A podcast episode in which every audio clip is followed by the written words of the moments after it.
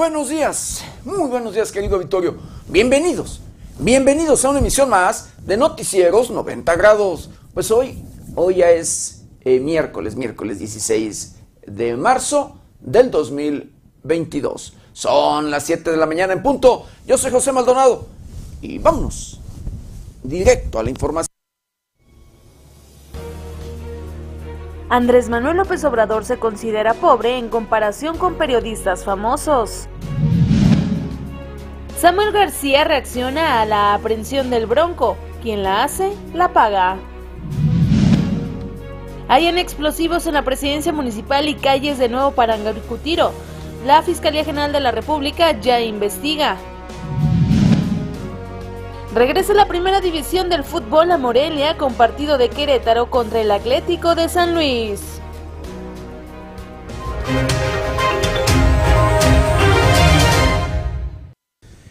Bienvenidos, bienvenidos a una emisión más de Noticieros 90 grados. Pues sí, hoy, hoy ya es miércoles, miércoles 16 de marzo del 2022.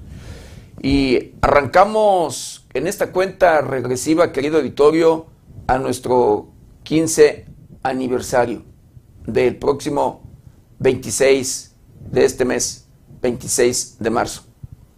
15 años que cumple este medio informativo.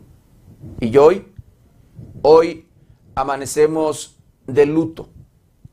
Hoy amanecemos de verdad enlutecidos o molestos y de como quiera, con luto, en luto.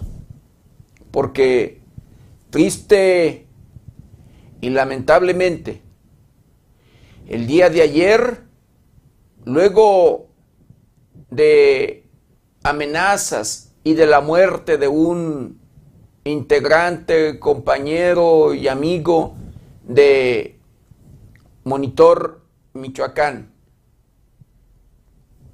de el asesinato de un ¿sí?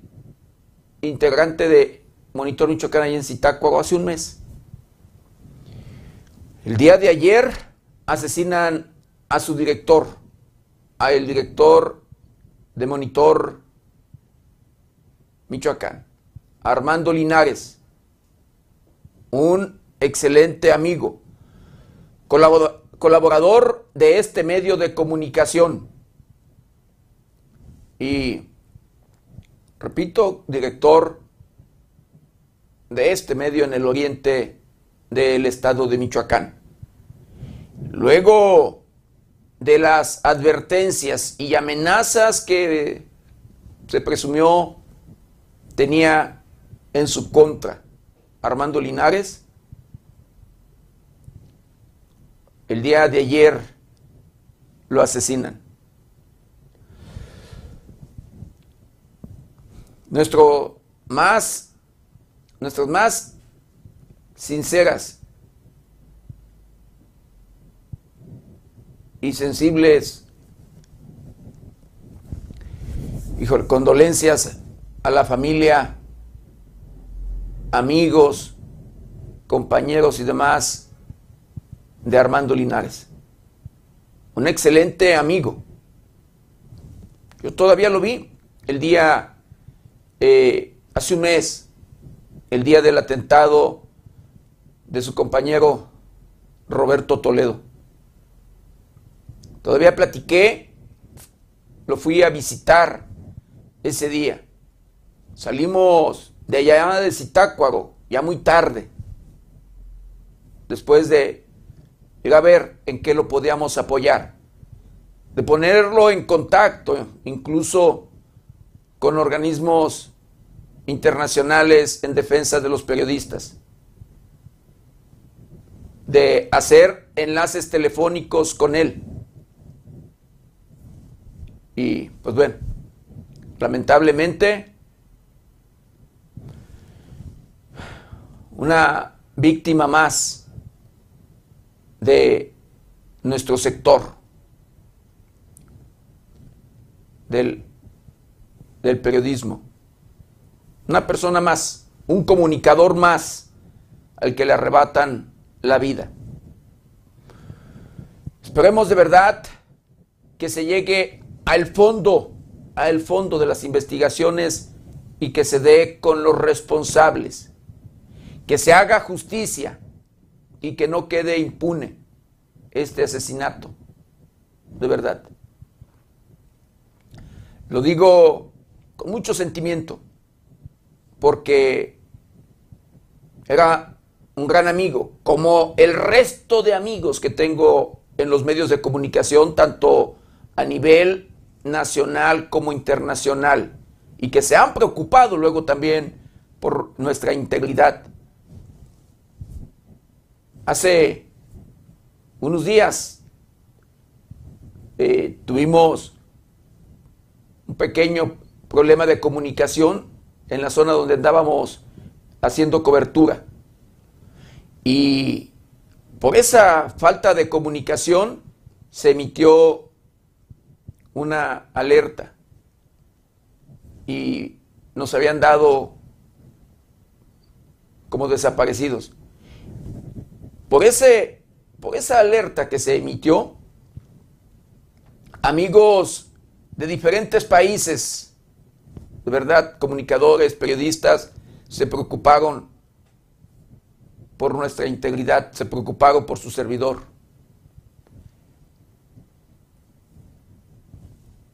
El día de hoy, yo agradezco a todos, a todos los comunicadores, a todos los amigos, compañeros, muchos, por supuesto, con los que hemos luego hecho coberturas en diferentes lugares, en muchos lugares de riesgo, en muchos lugares donde la situación es crítica, donde la situación es preocupante, donde los grupos criminales tienen sometidos o han tenido luego sometidos a sus habitantes. Y que en muchas, si no es que en la mayoría de las ocasiones, los políticos son aliados, son aliados de los criminales por intereses mezquinos, por intereses de verdad. Luego, que no les importa en lo absoluto el bienestar del pueblo, sino el enriquecerse a costa de lo que sea. Y de verdad, a los políticos y a los propios criminales. Luego de que ellos son los actores principales, luego de que ellos son los que nos dan de qué hablar, que voluntaria o involuntariamente o como quiera, son quienes nos dan la nota. Se molestan porque se publique. Se molestan porque investiguemos, se molestan porque le demos voz o porque le damos voz a víctimas de estas prácticas delictivas. Y luego, ese es el motivo, después de su molestia, de querer callarnos.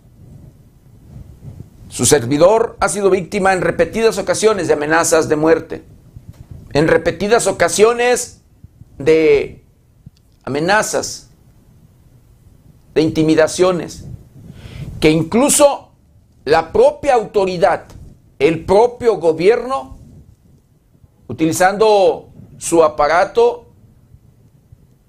han querido callarnos, al fabricarnos carpetas de investigación por secuestro, al involucrarnos en temas de secuestro al señalarnos como extorsionadores, al señalarnos o denunciarnos o fabricarnos carpetas de investigación por ataques al honor, entre otras, por señalarle. Pero bueno, nuestra actividad es una actividad noble. Y somos de verdad quienes luego le damos voz a las víctimas, quienes le damos voz a los habitantes, a las personas de bien que son los que luego lamentablemente pagan las consecuencias. Triste lamentablemente así las cosas y este medio de comunicación 90 grados se une, repito, a la pena que embarga a la familia y se enlutece, por supuesto, el día de hoy por este hecho, este hecho lamentable, uno más, uno más que asesinan en nuestro país. Ojalá, de verdad, que se haga justicia.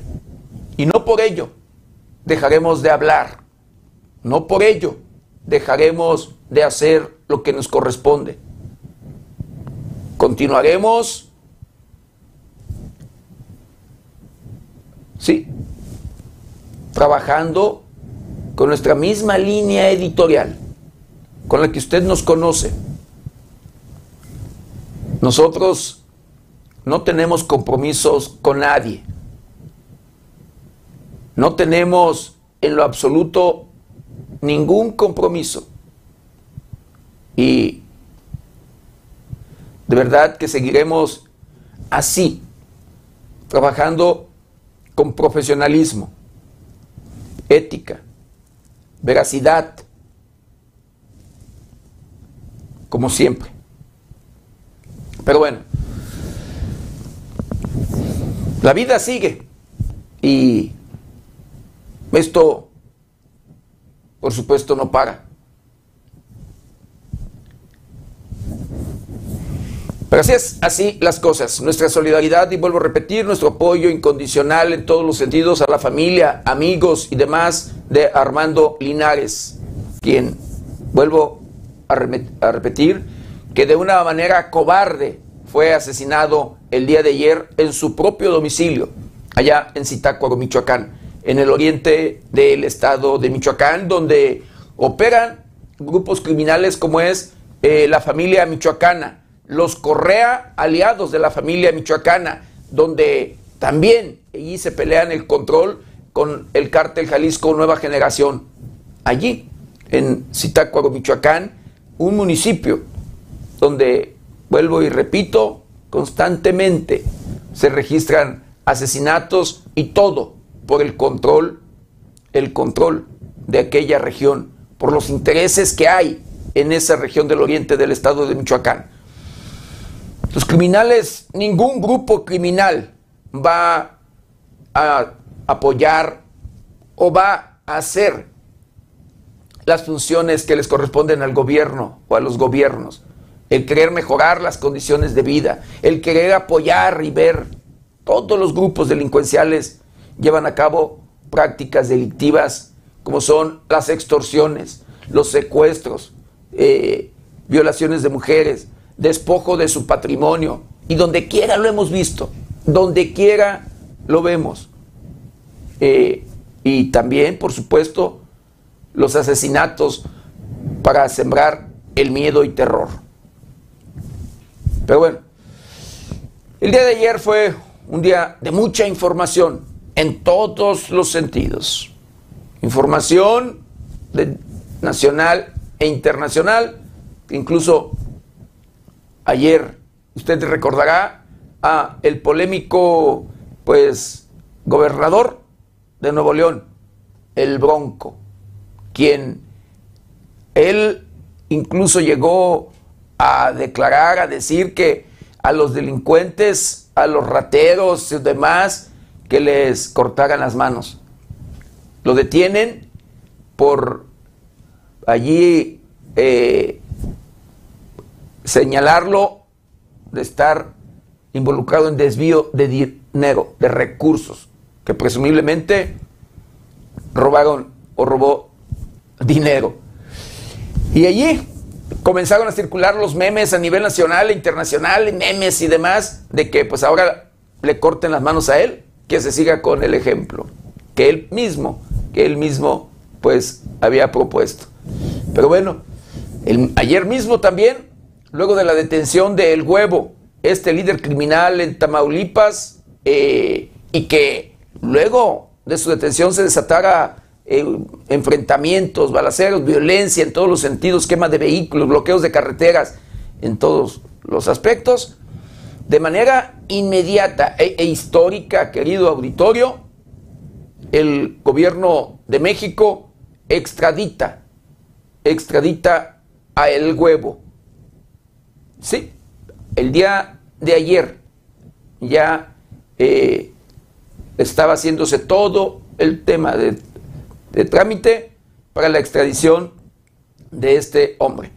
Al parecer, ayer mismo ya, ya fue entregado a las autoridades de los Estados Unidos. Pero bueno, así, así las cosas en nuestro país.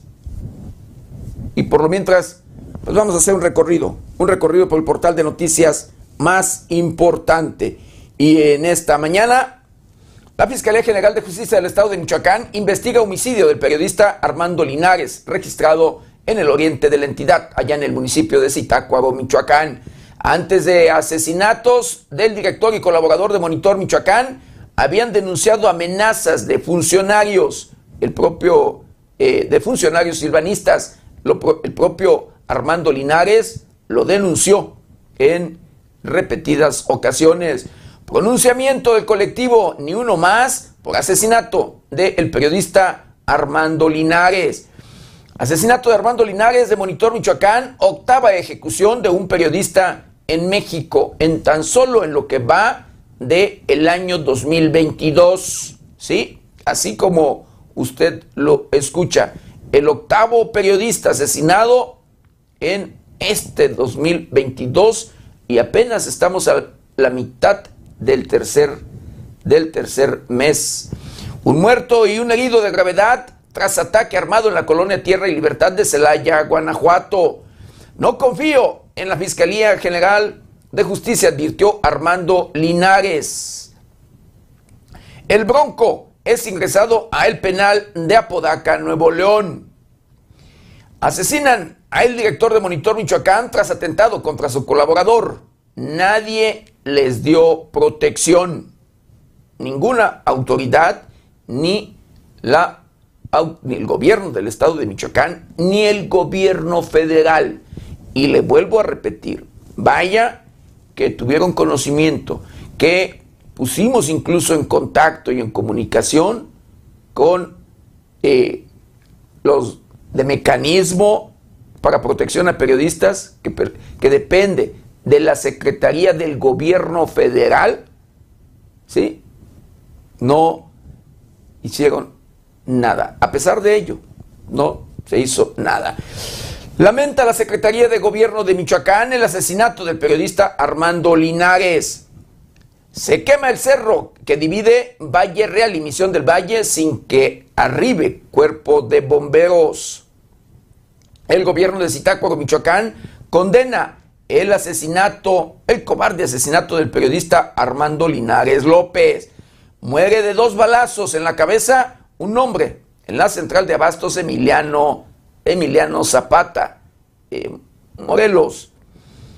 Asesinan al periodista Armando, Armando Linares. Eh, híjole, es que este tema de, pues créame, que híjole, nos llena luego de rabia el asesinato de, cualquier ciudadano, de cualquier ciudadano, pero más de un, una persona de la cual ya había la advertencia, en la cual ya había allí, pues, híjole, el atentado, el, bueno, el asesinato de compañero de amigo, un mes aproximadamente. Pero bueno, necesario aprovechar el potencial agrícola de Nuevo Urecho en el estado de Michoacán, así lo dice el diputado Reyes Galindo. Sin certificar 40% de los policías de Pátzcuaro. Solicita diputado Roberto Carlos recursos para eliminar brucelosis y tuberculosis en Michoacán. Jaime Rodríguez el Bronco, sí, conocido eh, este gobernador por su polémica, quien fue detenido en Nuevo León. En pleno centro de Zitácuaro, Michoacán, ejecutan a un hombre. Fueron dos homicidios los que se registraron el día de ayer, el día de ayer en Zitácuaro. Dos homicidios y un lesionado, cuando menos un lesionado más por arma de fuego allá en aquel municipio del oriente del estado de Michoacán. Y en estos, dentro de estos dos homicidios, el de Armando Linares, el director de Monitor Michoacán, aproximadamente cerca de las 19 horas, el de Armando Linares. Presenta el avance de Barrio Bienestar, estrategia para la prevención y combate a la violencia. La educación debe empezar en la familia y reforzarse en la escuela. Así lo dice Toño Ixtláhuac, presidente municipal de Zitácuaro, Michoacán. Arriban 738 militares para reforzar la seguridad en Nuevo Laredo, allá en Tamaulipas, luego de la detención de el huevo y de que, sí, Tamaulipas es un estado violento en todos, en todos los sentidos. Pues estas, estas y otras noticias las encuentra en el portal de noticias 90grados.com.mx. ¿Y ahora qué le parece? Lo invito a que me acompañe a ver juntos un día como hoy.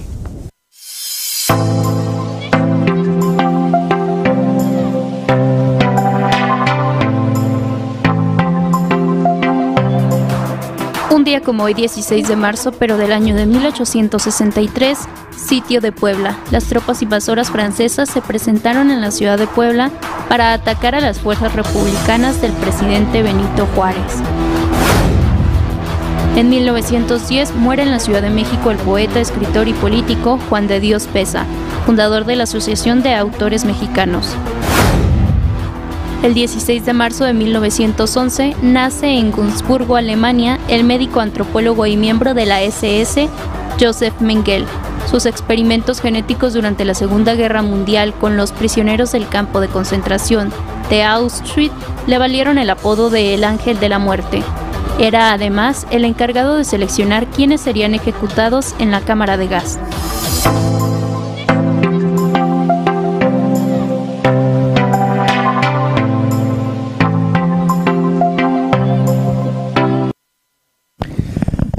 Quiero mandar saludos, saludos muy especiales a todo, a todo nuestro auditorio, a todos aquellos que nos, que nos ven y nos escuchan a través de las diferentes plataformas de 90 grados. Saludos, saludos especiales a aquellos que nos ven a través de la televisión, los que nos escuchan a través de las diferentes estaciones de radio que se enlazan con este su noticiero preferido y por supuesto, de igual manera, con mucho cariño y respeto a todos, a todos aquellos que nos ven y nos escuchan a través de las diferentes, de las diferentes redes sociales de 90 grados.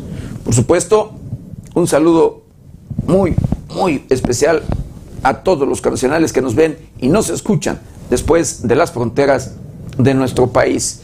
Eh, y como siempre, nuestra solidaridad, de verdad, con todos aquellos pueblos, todos aquellos pueblos que triste y lamentablemente han, han sido sometidos o que viven sometidos por grupos criminales, por delincuentes. De verdad, nuestra solidaridad, como siempre. Y bueno, quiero mandar saludos, saludos muy especiales a Omar Ruiz Bravo, Noemí Rodríguez, Joaquín Talavera, Sergio Gómez, eh, José Luis Orea, agradezco con mucho cariño y respeto su comentario. Dice, licenciado, buenos días, qué feo. Dice, la desgracia que están pasando el gremio de noticiero. Dice, bendiciones, mi estimado. Dice, pronta resignación para toda la familia y el gremio. De igual manera, agradezco el comentario de Irma Peñalosa. Dice, feliz día, licenciado José. Que Dios lo proteja a usted y a todo el equipo de 90 grados. Y también le adelanto, felicidades, porque el, próximo sábado es el día de su santo, el 19. Muchísimas gracias, precisamente. Muchísimas gracias ahí, el próximo 19, efectivamente. Saludos a don Alejandro Delgado, el único artesano de Apatzingán que elabora equipales originales típicos de allí de, de este de este municipio, de esta región de Tierra Caliente. Agradezco también con mucho cariño y respeto ahí su comentario. Dice, buenos, buenos días, don Pepe. Dios lo cuide y proteja. Dice, bendiciones. Rosa Antillán dice, buen día, licenciado Maldonado. Es realmente lamentable la violencia e inseguridad que, que viven los periodistas hoy en día. Cuídese mucho no soportaría si algo malo le pasara. Dios lo bendiga siempre, que tenga un excelente miércoles. Le agradezco el comentario de Sanjo Ochoa. Dice, otro, eh, asimismo el comentario de Tinoco Rubén. Eh, dice, el mismo señor Armando comentó que recibía amenazas por parte de personal del ayuntamiento de Zitaco, así que dejen de decir que el ayuntamiento lamenta este hecho. Eso es un, un cinismo. Bueno, yo agradezco allí el comentario de todo nuestro auditorio en todos los sentidos y su preocupación en todos los aspectos. San Jochoa dice, así queremos ver a Silvano en la cárcel. Eh, Rodolfo Fuentes le contesta a yeah. San Jochoa dice, eh, tiene más delitos de robo, dice Silvano, que el Bronco. Eh, Alejandro Torres dice, buen día licenciado, ¿qué más puede pasar si el secretario de Seguridad Pública no les paga a la policía, no le paga a la policía? del Estado. Dice, mi, papá no le llegó su quincena y todavía comenta que fue culpa de su secretario. Eh, agradezco el comentario también de Chivo Rodríguez. Dice, buen día, don José Maldonado. ¿Qué se puede hacer? Dice, en un estado donde hay un gobierno, donde al gobernador lo gobierna, dice, lo gobiernan, no gobierna. Después salen a decir que, que condenan, que condenan los asesinatos y allí queda gobierno de Michoacán, dice una vergüenza. Agradezco también el comentario de Alejandro Torres. ¿Usted, usted cree que así van a hacer su trabajo sin paga?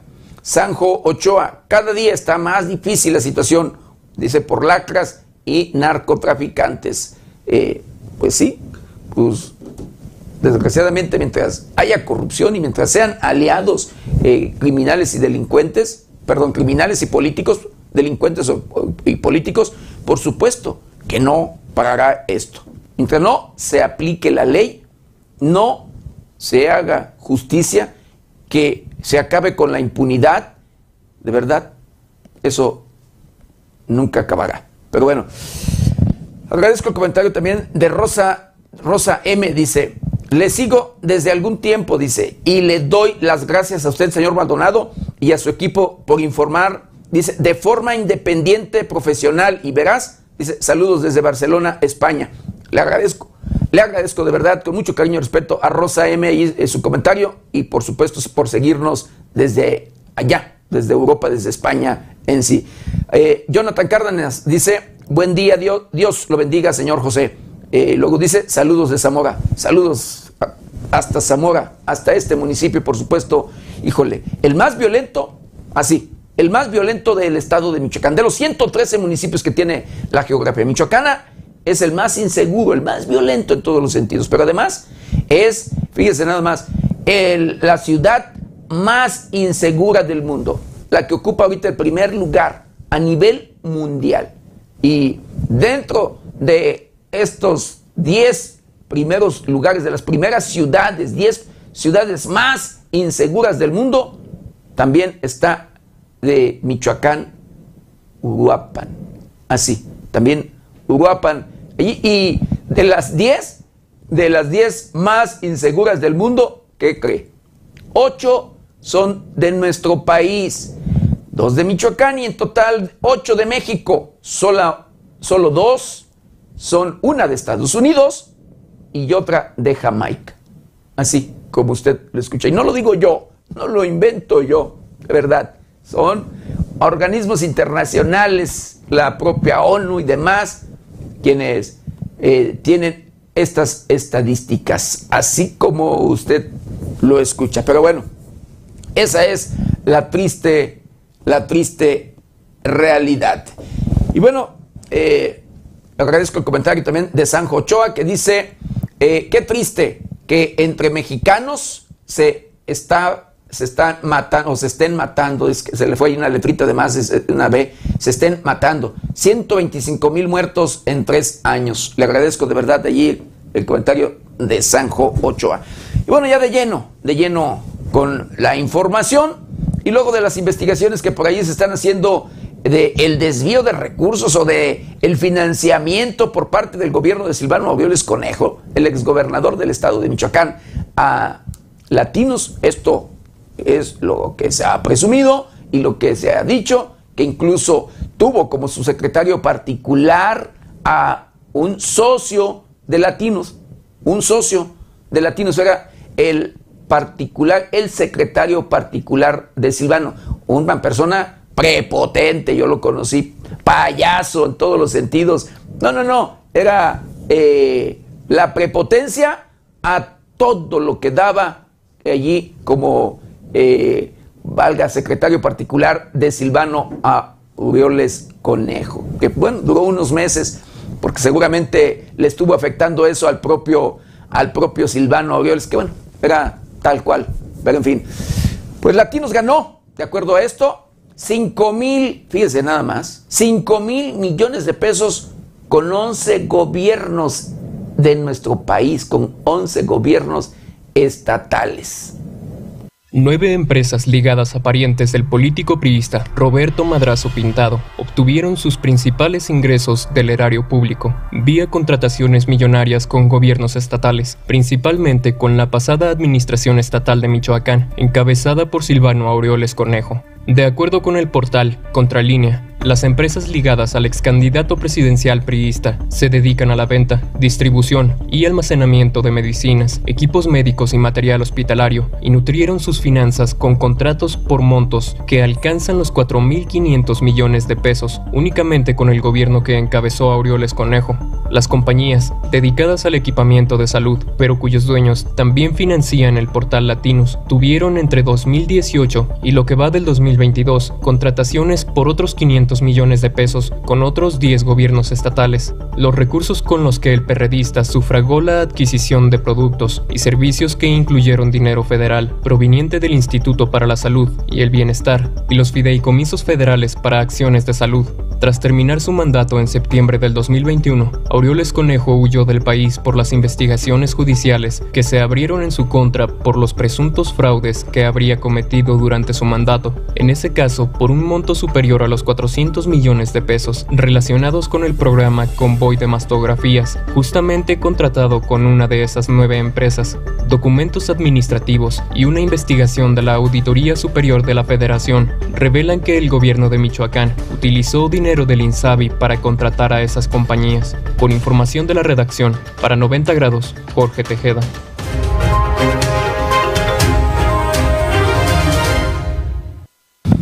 Pues bueno, allí están saliendo a la luz pública luego de este, pues estos dimes y diretes entre latinos o Loret de Mola y el propio presidente de la República, Andrés Manuel López Obrador. Por un lado, ojalá y no se trate de, pues, allí de un revanchismo o de querer ver quién tiene más, más poder en todos los sentidos. Pero bueno, Ojalá, de verdad, que no se trate de, de pues, temas muy personales en ese sentido. Lo cierto es de que sí, eso aquí lo vimos, eh, lo llegamos a ver constantemente, eh, pues esa relación que había entre Silvano Aureoles Conejo y Latinos, que lo vuelvo a repetir, tenía como particular Silvano Aureoles a un socio de latinos. Un hombre prepotente, de verdad, payaso. No, no, no, híjole. Eh, si yo le caigo mal a mucha gente, imagínense a esta persona que, bueno, no sé, pero en fin, así, así las cosas. Y bueno, el presidente de la República, Manuel López Obrador, confirma triangulación de recursos públicos para fondear latinos. El presidente de la República, Andrés Manuel López Obrador, confirmó que existió una triangulación de recursos por parte de la administración estatal que encabezó el perredista Silvano Aureoles Conejo con el fin de desviar recursos del sector salud para publicidad gubernamental. Es cierto, es lo que sucedía, y todavía pasan en menor escala. Imperaba el negocio en la compra de las medicinas y de los equipos médicos. Había tres o cuatro empresas que le vendían al gobierno, que compraba alrededor de 100 mil millones de pesos, y tres empresas vendían como el 60 o 70%, y eran de empresas de políticos o traficantes, de influencias vinculadas al gobierno, manifestó el presidente. López Obrador indicó que a raíz de que se optó por adquirir medicamentos en el extranjero, se desató una fuerte campaña en contra de su gobierno, en la cual se utilizó, dijo, a los niños con cáncer, campaña que afirmó fue promovida por las empresas que vieron afectados sus intereses. Aseguró que estas empresas eran respaldadas por medios de comunicación y al encontrar la imposibilidad de adquirir medicamentos con otras empresas, optaron por hacer un convenio con la Organización de las Naciones Unidas para ayudar con la adquisición de medicamentos a otros países, la administración que encabezó Silvano Aureoles fue la que más recursos del sector salud destinó a estas empresas, pues de los 5 mil millones de pesos que pagaron a los dueños de Latinos, también propietarios o ligados a propietarios de estas empresas del ramo médico, 4.500 millones de pesos salieron de Michoacán. Y de ahí viene lo de Loret de Mola, porque recibe financiamiento, cuando menos de una de estas empresas. Yo estoy siendo muy fresa. Yo digo que una y tú dices que nueve le respondió a la reportera de la revista Contralínea que le expresó el caso durante su conferencia de prensa mañanera. Con información de la redacción, para 90 grados, Jorge Tejeda.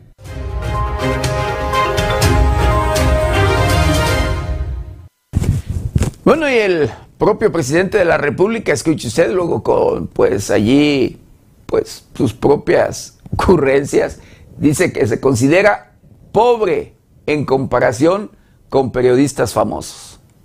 Durante la conferencia mañanera de este martes, el presidente de la República, Andrés Manuel López Obrador, dijo que se considera pobre en comparación de lo que tienen los periodistas famosos.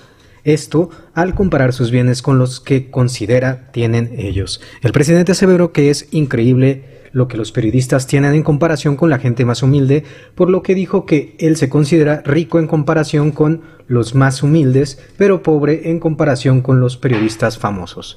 Yo tengo menos bienes que esos periodistas. Si comparo lo que tengo con la gente más humilde, soy un potentado, pero si comparo lo que tengo con algunos periodistas, pues soy pobre porque es increíble lo que tienen, fueron las palabras del presidente. Aseveró que durante el periodo neoliberal cayeron en la tentación de ganar más con la máxima de obedecer y callar, así los periodistas se volvieron inmensamente ricos, acusó que incluso son dueños de mansiones, departamentos en el extranjero y yates.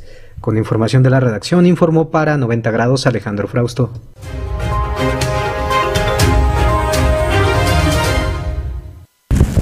Bueno, y hablando de esto que le comentaba, querido auditorio, el triste lamentable y por supuesto, cobarde asesinato de nuestro compañero periodista Armando Linares allá en Zitácuaro, Michoacán. Es asesinado el día de ayer aproximadamente a las 16.45, 16.40, después de las 6, digo 18, perdón, no 16, 18 de la tarde, después de las 6 y media de la tarde, lo asesinan. El director del medio Monitor Michoacán, Armando Linares, fue ejecutado en Zitácuaro de la tarde de este martes, esto a mes y medio de que su compañero Roberto Toledo fuera también asesinado a balazos en su despacho. El asesinato del periodista ocurrió en su domicilio ubicado en la calle Doctor Emilio García Norte, esquina con México 68, de la cabecera municipal de Zitácuaro, en donde se reportó una persona lesionada por impactos de arma de fuego. Se trata del segundo periodista asesinado en Michoacán en lo que va del año y el séptimo en todo el país, cifra que igualó la cifra de los homicidios de comunicadores cometidos durante todo el 2021 en solo mes y medio. Luego del homicidio cometido contra su compañero de medio, Roberto Toledo, fueron dejadas amenazas contra el comunicador, las cuales finalmente se cumplieron la tarde de este martes, informó 90 grados.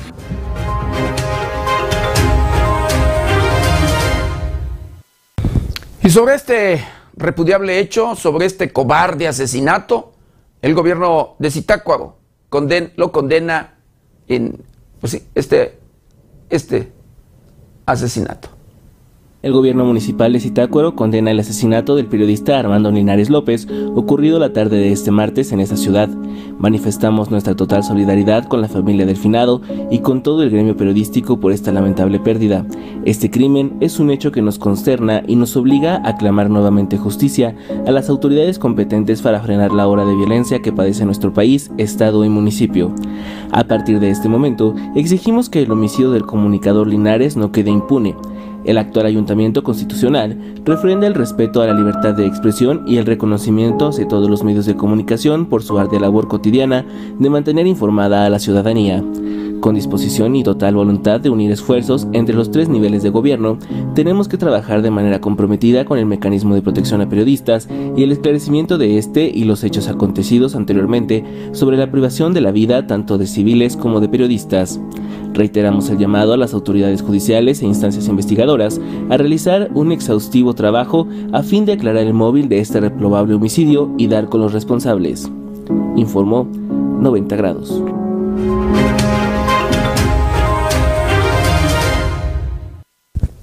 Y bueno, el gobernador de Nuevo León, ¿sí? Eh, luego de la detención del Bronco, pues reacciona y dice que quien la hace, la paga. La tarde de este martes, el gobernador de Nuevo León, Samuel García, se pronunció por la detención de su antecesor, Jaime Rodríguez Calderón, conocido como El Bronco. Fue por medio de sus redes sociales donde el gobernador publicó un video en el que está el mensaje que dio durante la conferencia de Nuevo León Informa el pasado 13 de marzo.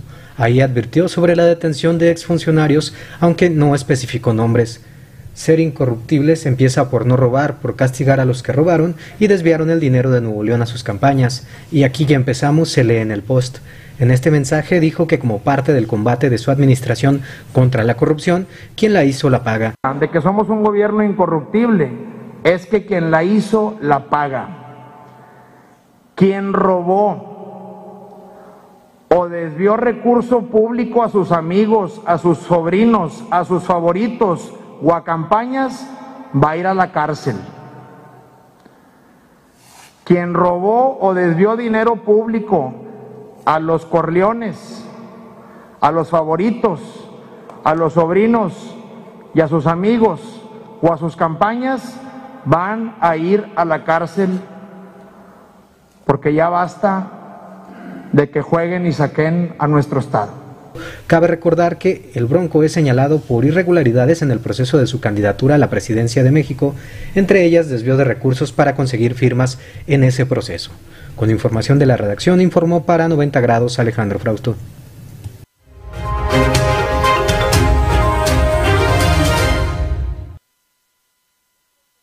Ingresar precisamente al Bronco a la cárcel, a un centro de readaptación social, pues este queda registrado con el número 10634, 10634. Jaime Rodríguez Calderón, exgobernador de Nuevo León, fue internado al penal de Apodaca, donde será procesado por el supuesto delito de desvío de recursos públicos cuando buscaba la presidencia de la República. El exgobernador, apodado El Bronco, fue ingresado al penal de Apodaca horas después de que fuera detenido en el municipio de General Terán por elementos de la Agencia Estatal de Investigaciones. De primera instancia, Jaime Rodríguez fue llevado ante el Ministerio Público por ser acusado de desvío de recursos públicos al usar a otros funcionarios para que juntaran las firmas necesarias que se ocupaban para poder presentarse como candidato a la presidencia de la República en el 2018. La tarde de este martes, el Bronco fue procesado en el interior del penal, donde fue sometido a pruebas médicas y de las que se tiene evidencia fotográfica, así como del momento en que fue fichado y que se han hecho circular por las redes sociales. A través de un comunicado, la Fiscalía Especializada en Delitos Electorales afirmó que la detención del exgobernador obedeció una orden de aprehensión solicitada por un juez de control y de juicio oral del Estado de Nuevo León por la presunta participación en el delito de índole electoral. Con información de la redacción, reportó para 90 grados Noé Almaguer.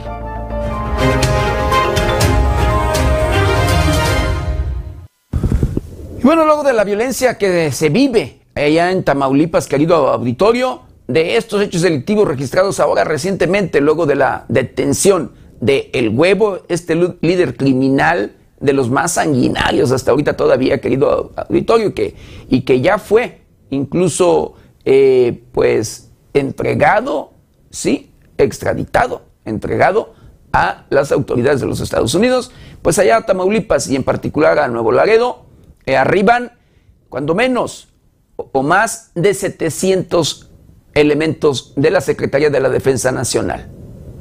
Luego de que se detuviera el huevo la noche del pasado 13 de marzo en Nuevo Laredo, Tamaulipas, cuando la Sedena y la Guardia Nacional tomaron acciones contra el cártel del noreste, Después de que se llevaran a cabo seis meses de labores de investigación, Juan Gerardo Treviño fue trasladado a Coahuila y de ahí a la Ciudad de México para su puesta a disposición de las autoridades competentes. Después de la detención del huevo, esto provocó 38 agresiones armadas en Nuevo Laredo, Tamaulipas, así lo dio a conocer la Sedena. En total de las 36 agresiones, 20 fueron contra bases de operaciones militares y los 16 restantes a instalaciones civiles, además de que se reportaron 13 bloqueos viales, ninguna de las agresiones dejó víctimas. Para evitar nuevos ataques, la dependencia implementó un plan de defensa donde a Nuevo Laredo arribaron 738 militares y cuatro helicópteros artillados. Además, durante todo el fin de semana se detuvieron a diferentes objetivos de distintos grupos criminales en todo el país, como Antonio Leonel, conocido como el 300, y Osama Bin Laden, que fue capturado en Tuxtla Gutiérrez, Chiapas, identificado como líder del grupo delictivo Gente Nueva, afín al cártel del Pacífico en el sur de Chihuahua. Otro que fue detenido es Aldrin Miguel, alias El Chaparrito, y jefe del cártel Jalisco Nueva Generación en Colima, mientras que en Zapopan, Jalisco, fue asegurado Cristian, alias El Zorro, vinculado al cártel Jalisco Nueva Generación, quien operaba en el Estado de México, informó 90 grados.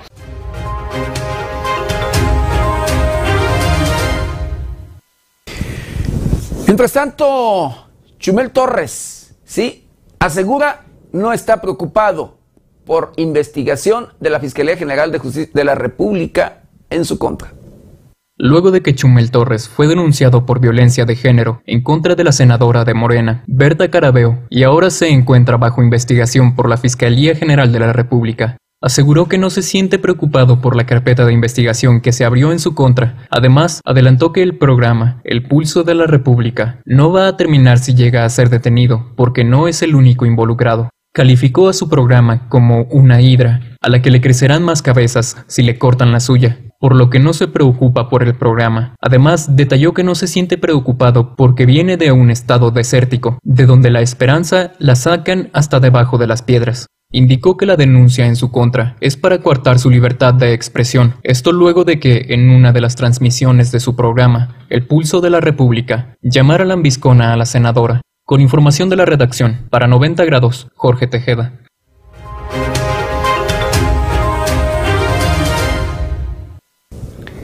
Y escuche usted,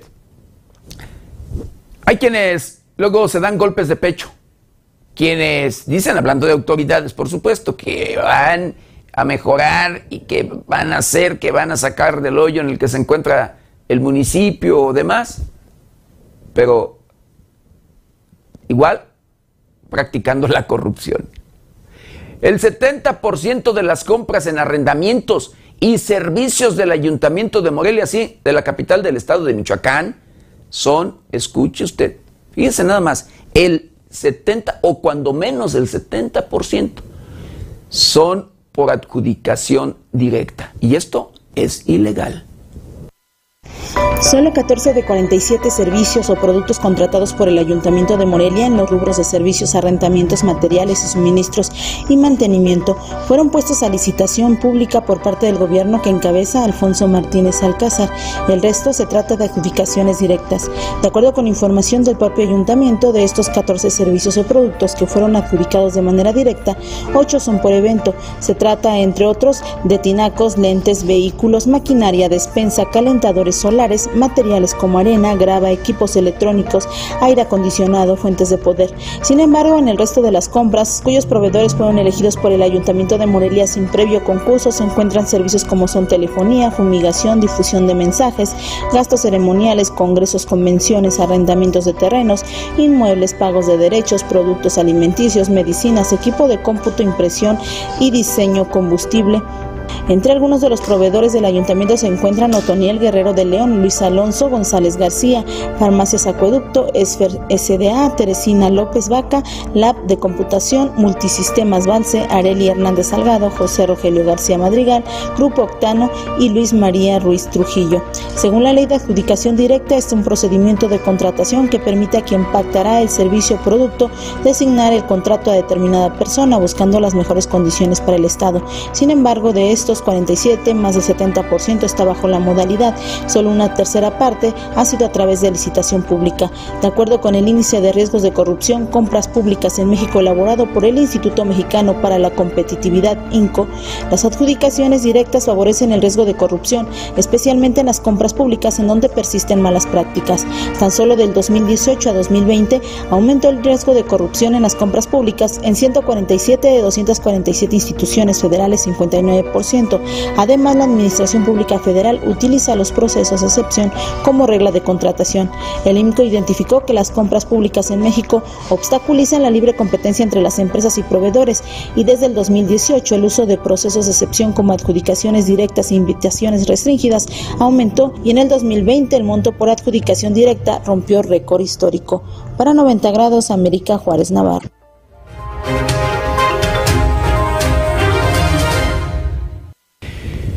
Y así, así como estos temas, hay muchos más. Ya irá viendo usted, querido, querido Víctor. Y esto en el ayuntamiento de Morelia, tan solo en la administración anterior que gobernó también Alfonso Martínez Alcázar, escuche usted, un puente, una obra ubicado en una calle de eh, Vicente Santa María, que está ahí lo tenemos documentado, eh, pues bueno, se estaban o cotizaron en su momento como 10 veces más del valor en sí de la obra. Nada más, en una pequeña obra, un puentecito. Así, cuando menos 10 veces más del valor de la obra.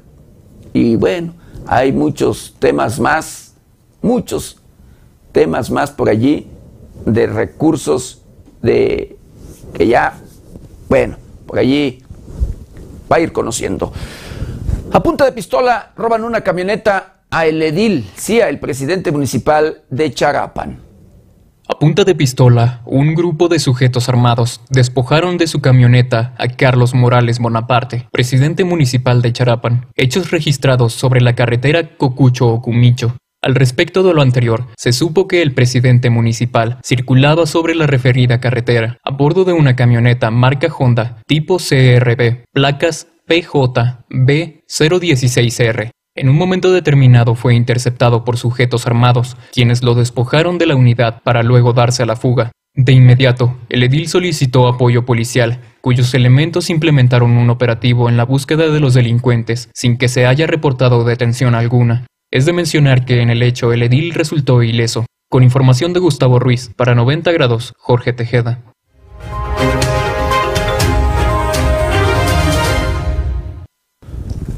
Y bueno, luego de la inseguridad, luego de pues estos hechos de violencia y de la guerra que se ha vivido entre grupos criminales allá en el municipio de Glilla, Michoacán, en el estado, sí, en, este, en esta entidad, una de las entidades que, pues valga, ocupa los primeros lugares a nivel nacional. Los primeros lugares está entre Guanajuato y Michoacán, primero y segundo lugar.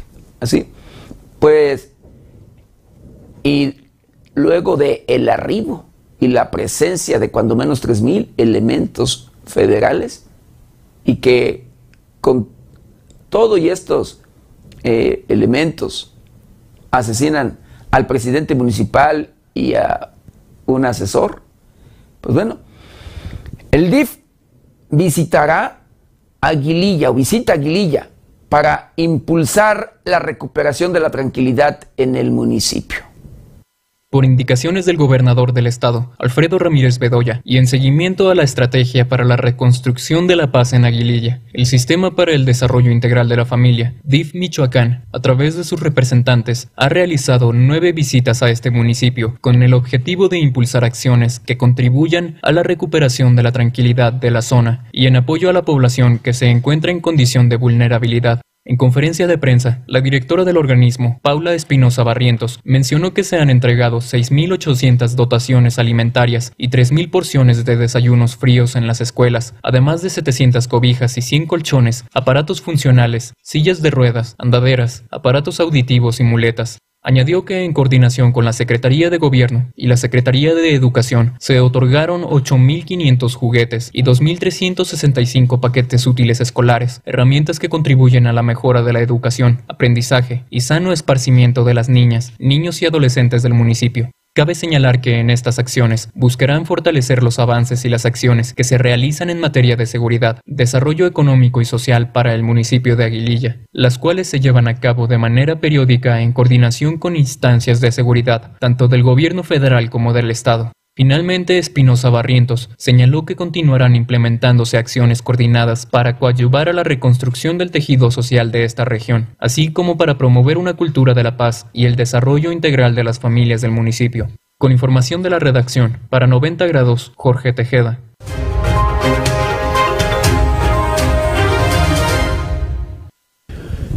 Bueno, la Secretaría de Educación del Estado de Michoacán rehabilita 17 planteles educativos en Aguililla, ¿sí? Para continuar con el plan educativo.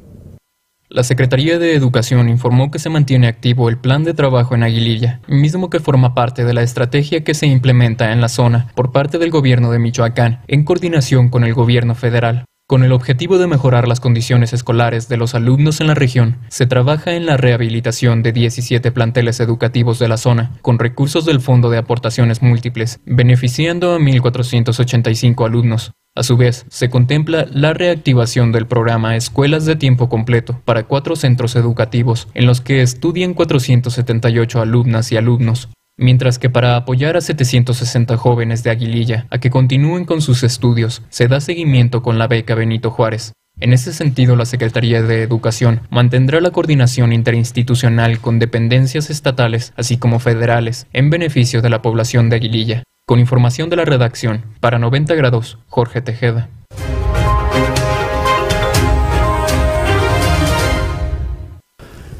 Y luego del asesinato precisamente del presidente municipal de aquel municipio de la región de Tierra Caliente en el estado de Michoacán, ¿sí? de Aguililla, este municipio por el cual se pelean el control por el principal interés, o con el principal interés que son las minas, el mineral. Pues bueno, el cabildo de ese municipio sesionará para declarar ausencia definitiva de el edil asesinado. Este martes se prevé que el Cabildo de Aguililla sesione para declarar la ausencia definitiva del alcalde César Arturo Valencia Caballero, asesinado el pasado jueves 10 de marzo en el municipio. Lo anterior fue confirmado por el líder estatal del Partido Verde Ecologista, Ernesto Núñez Aguilar, al exponer que siguen sin definir quién estará al frente de esta localidad cuya situación de violencia se agudizó en el último año por la pugna entre cárteles del crimen organizado. De acuerdo con Núñez Aguilar, la zona está en relativa calma debido a que los cuerpos de seguridad estatal y federal se mantienen en la zona. Sin embargo, admitió que se requiere mayor apoyo de la Federación para atender la delicada situación que se vive en la región de Tierra Caliente. No obstante, dijo, están en espera de que la sesión de Cabildo que deberá notificar al Congreso del Estado la ausencia definitiva para posteriormente designar al alcalde que estará como responsable de esta localidad tiene que ser a la brevedad. Es importante mencionar que de acuerdo al artículo 50 de la Ley Orgánica Municipal, prevé la ausencia del presidente municipal hasta por 60 días en donde el síndico queda a cargo y se declarará la ausencia definitiva para que en el término de 30 días hábiles se designe a quien deba sustituirlo respetando su origen partidista o independiente. El presidente municipal de Aguililla, César Arturo Valencia Caballero, fue asesinado cerca de su casa a balazos. Esto ocurrió a un mes de haber iniciado el operativo del ejército mexicano, la Guardia Nacional y la Policía Estatal. Este homicidio en Michoacán es el segundo en el estado y el 93 en México desde el año 2000 contra alcaldes. Para 90 grados, América Juárez Navarro.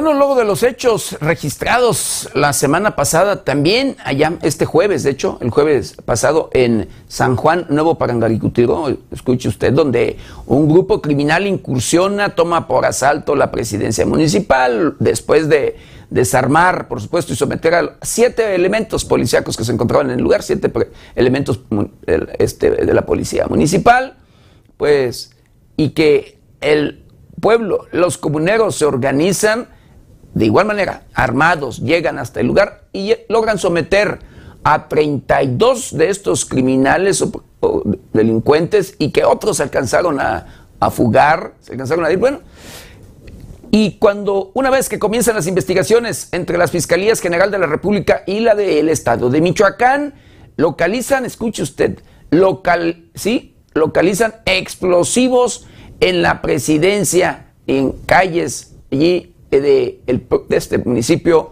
de. La Fiscalía General de la República investiga el hallazgo en Michoacán de dos artefactos explosivos localizados en la presidencia municipal y una calle aledaña en San Juan, Nuevo Parangaricutiro. Según informó la autoridad, una denuncia llevó al personal del ejército mexicano al aseguramiento de dos artefactos explosivos en la cabecera Nuevo San Juan Parangaricutiro. Los artefactos eran de dinamita forrada en material metálico oxidado, forrados con cinta industrial con una mecha de aproximadamente 5 centímetros de color verde, localizados al interior de la sala de juntas de la presidencia municipal y en la calle 16 de septiembre de dicho municipio. Los explosivos fueron asegurados bajo protocolos de seguridad y puestos a disposición del Ministerio Público Federal en Uruapan, informó 90 grados.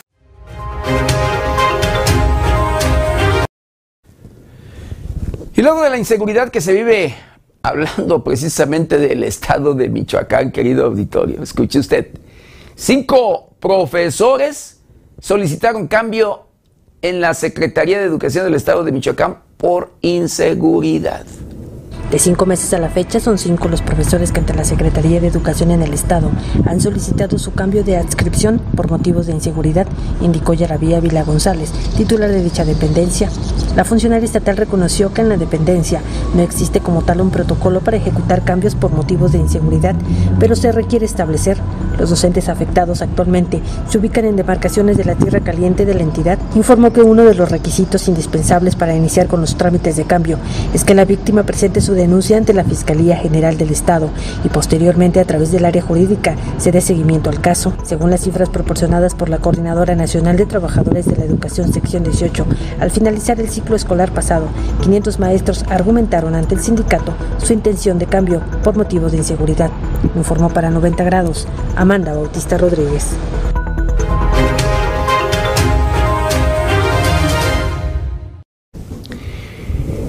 Y sí, la violencia imparable.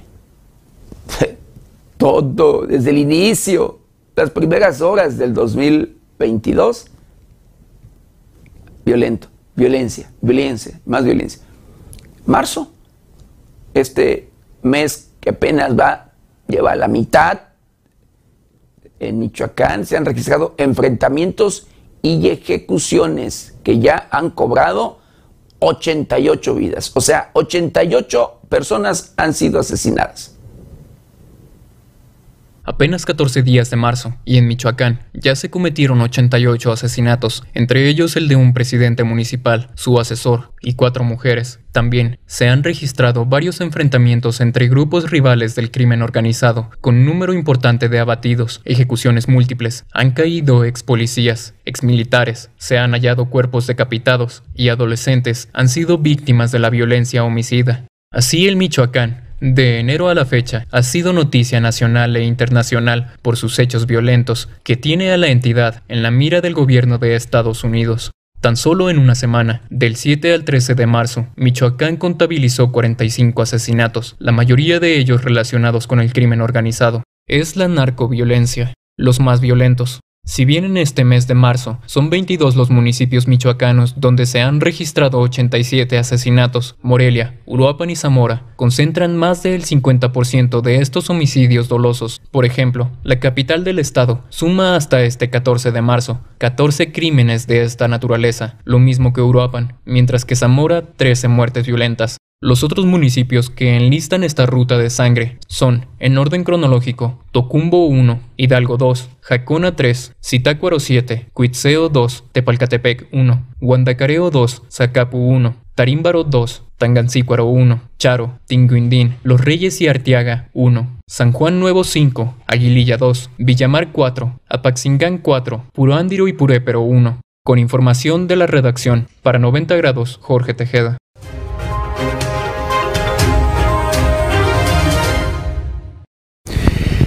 Bueno, y hablando de estos hechos registrados en el estadio La Corregidora, allá en Querétaro, querido auditorio, usted conoció la información precisamente en su momento a través de 90 grados, pues detienen a tres más, a tres personas más involucradas o presuntamente involucradas en esos hechos de violencia.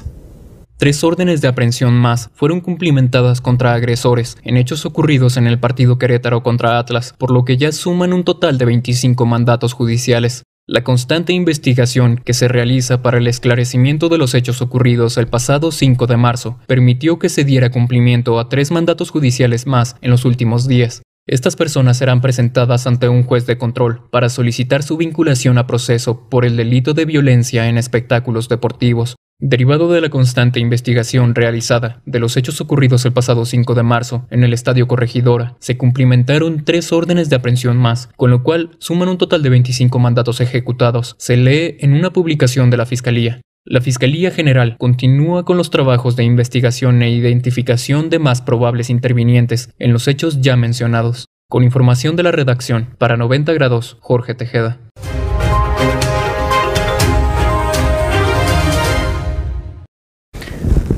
Bueno, y escuche usted, luego de la marcha registrada el 8 de marzo pasado, esta marcha feminista, pues dejó, cuando menos escuche usted, 1.200 metros cuadrados de daños, de daños materiales, esto en Morelia, en la capital del estado. Y esto lo da a conocer el Instituto Nacional de Antropología e Historia, porque esto, estos daños habla de edificios precisamente históricos a cargo de este Odelina. Las marchas conmemorativas por el Día Internacional de la Mujer dejaron un aproximado de 1.200 metros cuadrados de daños por pintas, informó Marco Antonio Rodríguez Espinosa, director del Centro INA Michoacán. En entrevista, Rodríguez Espinosa señaló que hasta el momento se desconoce el recurso económico que se va a destinar a la reparación del daño, pues de ello depende cada proyecto, ya que varía de acuerdo a cada edificación al no ser la misma antigüedad o material, es decir, tiene diferente costo limpiar la cantera del acueducto que la cantera del Templo de San Francisco. Comentó también que el pasado viernes el Instituto Nacional de Antropología e Historia, INA, tuvo una reunión con autoridades de Morelia para realizar el diagnóstico de los daños ocasionados a los monumentos históricos como resultado de las marchas. Además, se combinó cobrar la póliza de seguros contratada con Agrocemex para nueve de los monumentos históricos del centro de Morelia que fueron dañados. El resto de los edificios serán restaurados con recurso municipal. Reportó para 90 grados Luis Manuel Guevara.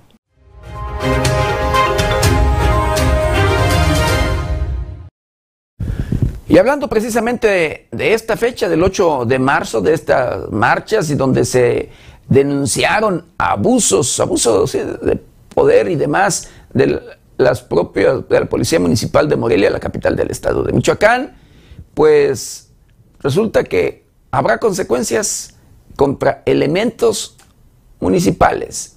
¿Y sabe por qué?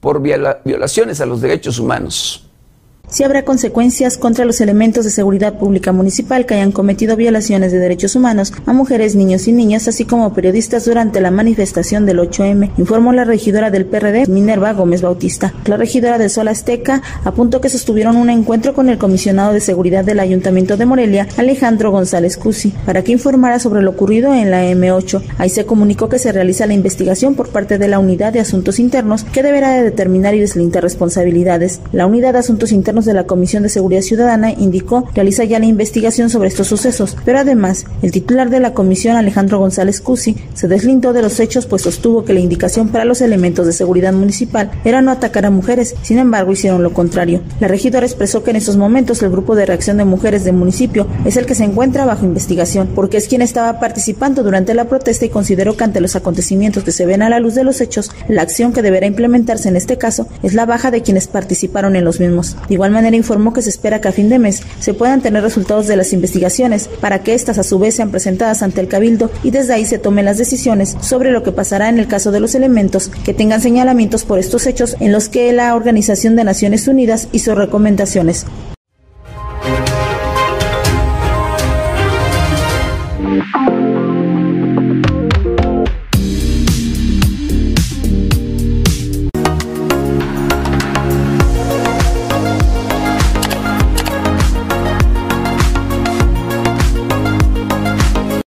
La Agencia Mexicana de Noticias 90 Grados cumple 15 años informando. Desde sus inicios, este medio de comunicación ha tenido como ejes rectores la veracidad, objetividad y liderazgo de la noticia. 90 Grados evolucionó tecnológicamente teniendo una infraestructura de primer nivel para informar a todos nuestros espectadores, pendientes de la mejor información a nivel internacional y nacional, en los noticieros protagonizados por Berenice Suárez y José Maldonado. Por eso y más, agradecemos su amable preferencia. 90 grados, 15 años informando.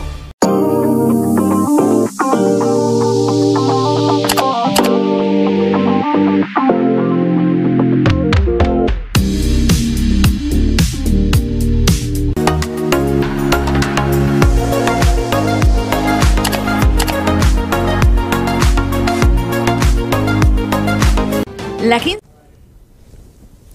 y bueno, pues continuando, continuando con la información, eh, resulta que la Fiscalía General de la República investiga a Segalmex por desvío de recursos.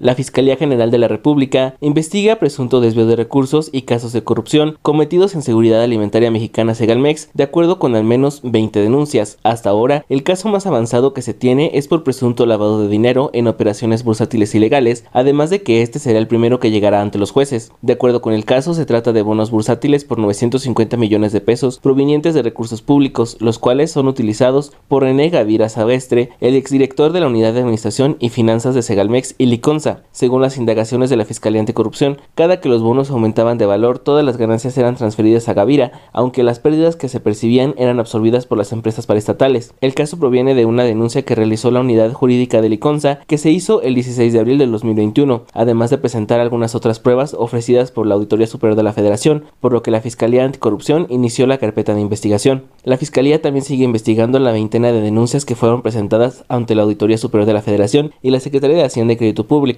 por diversas irregularidades que se han registrado como es el presunto desvío de recursos de 811 millones de pesos pertenecientes a recursos de Liconza, informó 90 grados.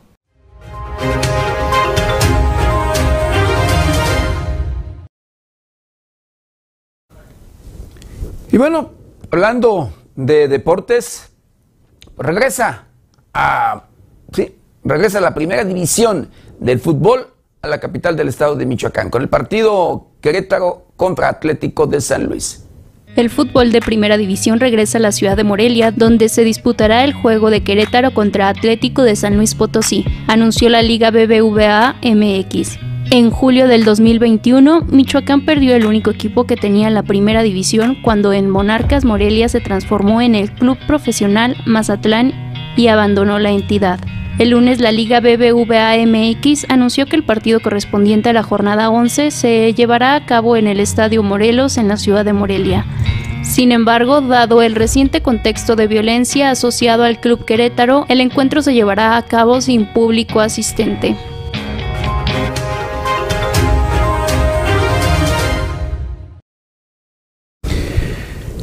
Y sobre este tema, el gobernador del estado de Michoacán, Alfredo Ramírez Bedoya, dice que se hará lo posible para que el fútbol de primera división vuelva a la capital michoacana.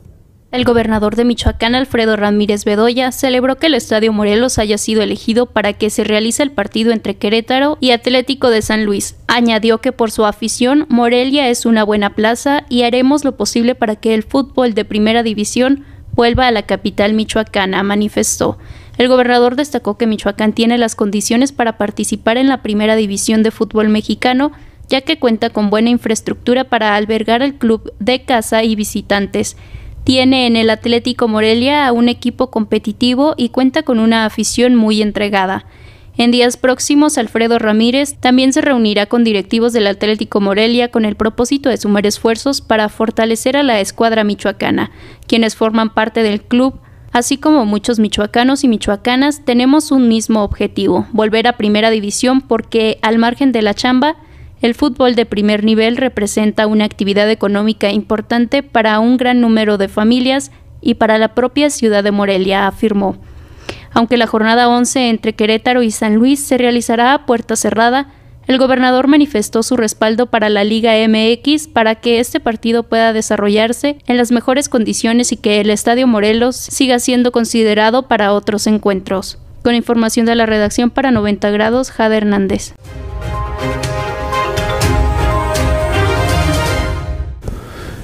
Bueno, y hablando de este conflicto allá entre Ucrania y Rusia, querido auditorio, allá en Rusia, una periodista que protestaba en contra de esta guerra, eh, pues se encuentra desaparecida.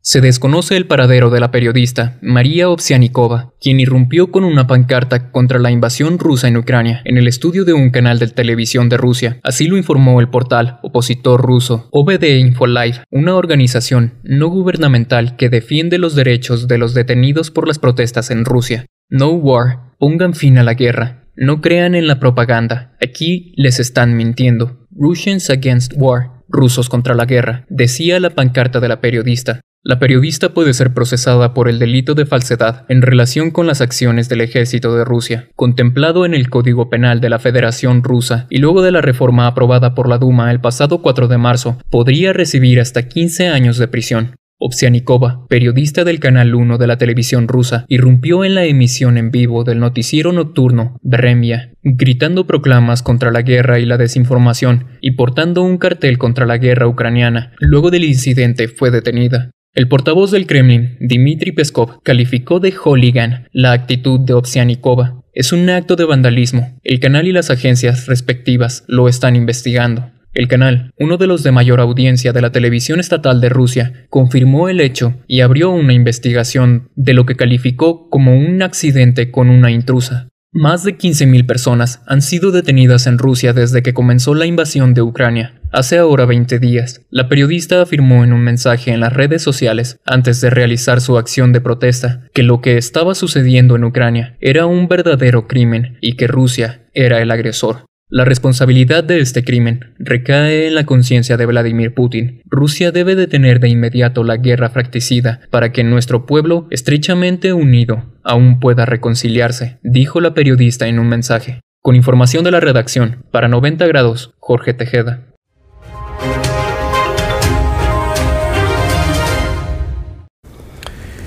Y bueno, luego de que México, sí, el gobierno de nuestro país, enviara un avión a Ucrania para repatriar a aquellos compatriotas que eh, allá residen, pues ya, ya viene de regreso este avión a México.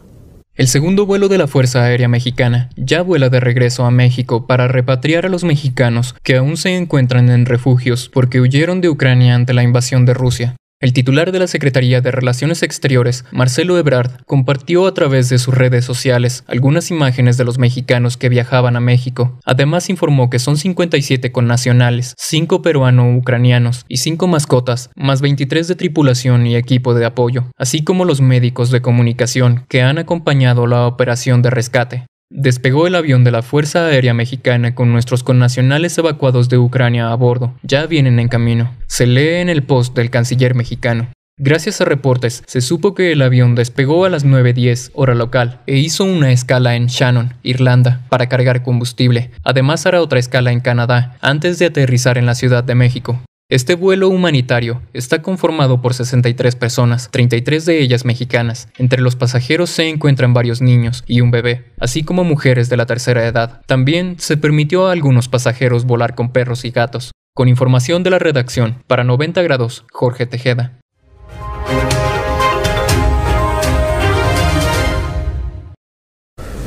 Bueno, le quiero mandar saludos muy especiales a todos, de verdad, a todo nuestro auditorio. Y agradezco el comentario de CMI Verdía, el ex líder de los autodefensas allá en la costa michoacana. Dice saludos, dice buen día licenciado, qué triste, cómo quieren callar al, periodismo. Dice ánimo, todo mi apoyo a los periodistas, bendiciones para todo tu equipo de trabajo. Dice, cuando menos, cuando nomás los hechos, eh, donde, donde nomás los hechos sucedidos. Eso es bueno, me imagino que quiere decir donde equipo de trabajo donde nomás los hechos, no le entendí y se le fueron unas palabras. Pero bueno, saludos muy, muy especiales ahí también. Agradezco el comentario de todo, todos los autores. Sanjo Ochoa dice 5 mil y luego dice, busquen Aureoles y métanlo a la cárcel, en donde quiera que esté. Medina Edith Dice, difícil situación se vive en Michoacán y el gobierno no hace nada. Aquí tenemos casi dos meses sin carne y ya tres semanas eh, sin pollo. ¿Y quién hace algo? Nadie. El crimen organizado es quien está gobernando. Dice, excelente día. Esto es cierto, querido auditorio.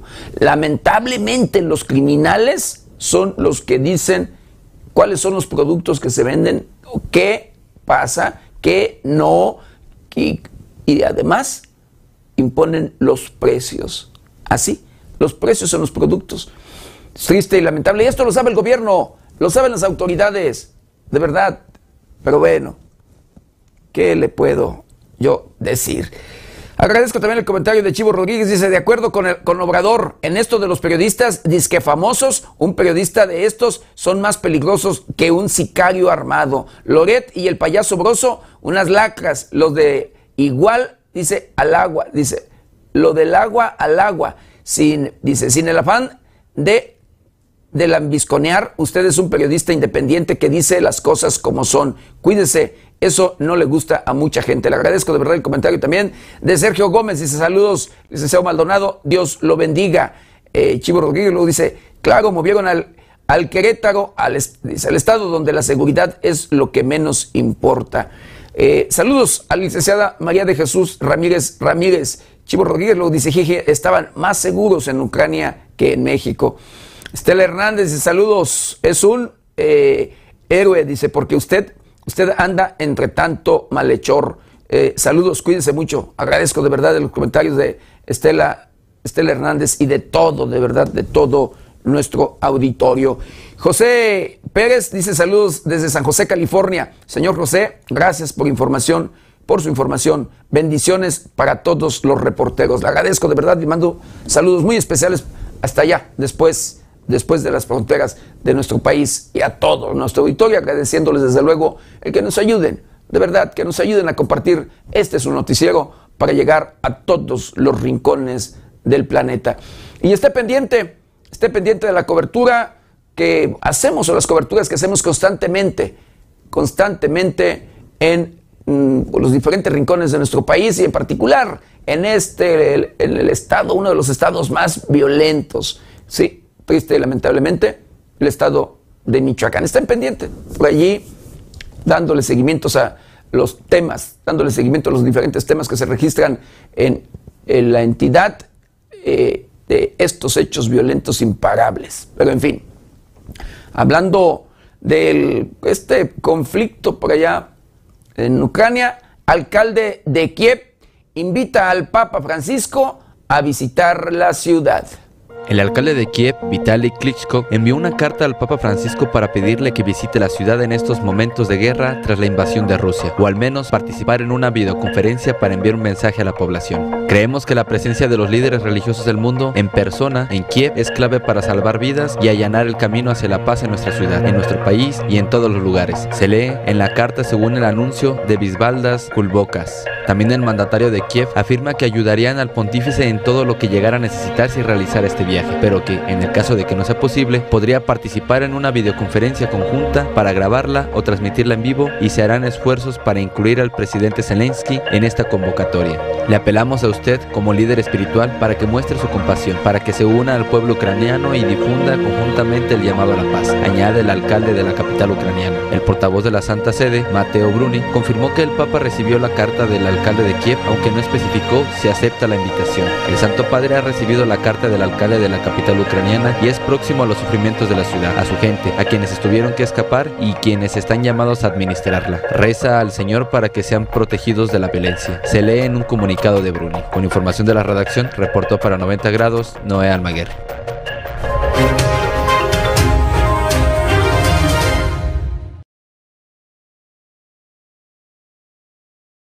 de noticieros 90 grados. No sin antes quiero agradecer infinitamente de verdad a todo nuestro auditorio el habernos acompañado en este, en este su noticiero preferido. Agradecerles, como les comentaba unos minutos, el que nos ayuden, nos ayuden a compartirlo para llegar a todos los rincones del planeta.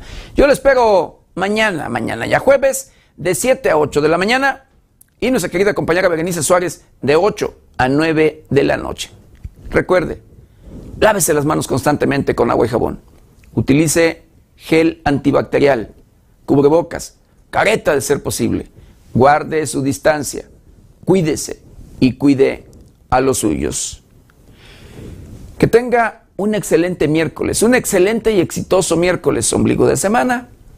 Y bueno, yo soy José Maldonado. ¿Está usted bien informado?